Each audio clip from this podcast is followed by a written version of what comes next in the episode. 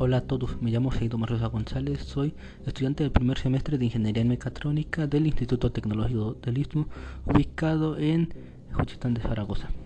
Hoy vengo a darles mi opinión sobre un capítulo de un libro que se llama Sálvese quien pueda, el futuro del trabajo en la era de la automatización, del autor Andrés Oppenheimer. Lo que hoy les voy a explicar es sobre qué trata el capítulo 1, el cual se llama Un mundo de desempleados. Bien, para empezar, el capítulo nos muestra sobre las experiencias que tuvo una persona, el autor más bien, ah, en su vida hace unos años, desde el 2013 para acá, donde se hablaba mucho sobre la automatización, sobre la influencia que tendrían los robots en la vida humana, lo cual en esa época era algo que se consideraba como de locos, pero que en realidad no fue, ya que con el paso de los años subieron eh, presentando diferentes proyectos tecnológicos, los cuales pudo comprobar en diferentes universidades como la de Oxford, donde presentaban eh, trabajos que facilitarían la vida humana, en especial los trabajos simples que se podría decir, por ejemplo, el, el de los receptores, los operadores bancarios, meseros. Luego comenta sobre cómo ha cambiado la agricultura en Estados Unidos. Por ejemplo, antes se utilizaba demasiada mano de obra para realizar para cultivar productos que beneficiaran los alimentos de las personas, pero con el paso del tiempo la población aumentó, pero la automatización influenció en la agricultura, haciendo que menos mano de obra se utilizara para producir la misma cantidad de alimentos. Nos comentas sobre cómo la robótica y sus avances innovadores han estado beneficiando a las personas en cuanto a minimizándoles el trabajo, pero también los afectan porque los van dejando sin empleo. Por ejemplo, en un viaje que realizó a Japón, en el hotel que se hospedó todo lo manejaban los robots. Solo habían dos personas que se encargaban del cuidado de los robots, pero en sí el recepcionista, los que se encargan del equipaje, los que le llevan la comida a la habitación, eran todos robots. Entonces ahí el hotel se encargaba de cubrir todos los gastos y necesidades, pero sin tener que gastar en tanto para cubrir eh, lo que necesita el cliente. También nos cuenta sobre cómo diversos estudios que han realizado investigadores expertos demuestran que la robótica va a sustituir todos los trabajos que son comunes, se podría decir, es decir, todos los trabajos que realizan las personas que no finalizan sus estudios, así trabajos simples, son los que serán sustituidos por las máquinas, ya que las máquinas pueden realizar dichas actividades.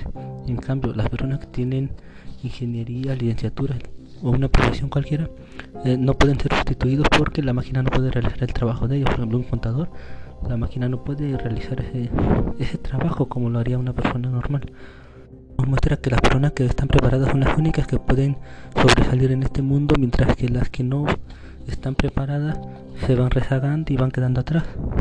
Sin embargo, no nos podemos quejar de esto, ya que desde sus inicios el ser humano ha buscado la forma de facilitar su vida, es decir, los trabajos y las actividades que realice para poder alimentarse y cubrir sus necesidades. Por ejemplo, desde que tiene registro que desde que surgió el ser humano ha creado diferentes armas para poder facilitarse la casa, el cultivo, para poder vivir en lugares seguros. Entonces, conforme ha ido avanzando, todo han ido mejorando las herramientas que utilizan.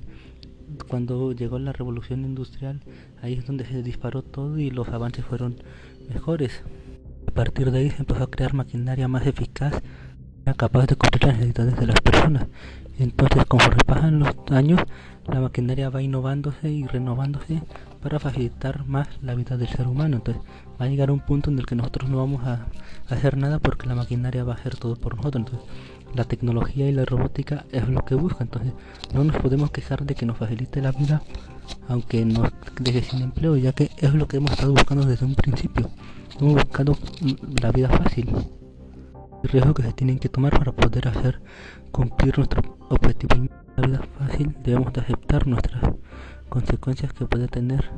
Entonces, lo que nos muestra el autor son las consecuencias negativas que tiene la robótica en nuestras vidas al influir en nuestro trabajo, en nuestras actividades, pero no nos podemos quejar porque en sí nos hace las cosas más fáciles, más atractivas, más llamativas.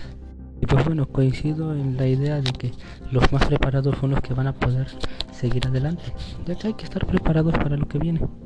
Que se nos facilite la vida, entonces tenemos que estar preparados para esa vida fácil. No debemos de confiar y decir, ah, no, yo quiero seguir como estoy, pero también quiero gozar de la vida fácil. No, así no se puede. Si quieres algo nuevo, tienes que Pararte para ello no es así de la noche a la nada, mañana de que yo quiero lo tengo, no, tienes que prepararte. Lo que es cierto que muchas personas van a quedar sin empleo, pero si se preparan, ya podrían manejar la maquinaria para facilitar nuestras vidas y encontrar nuevas actividades donde puedan desempeñar sus habilidades, ya que ha pasado desde siempre.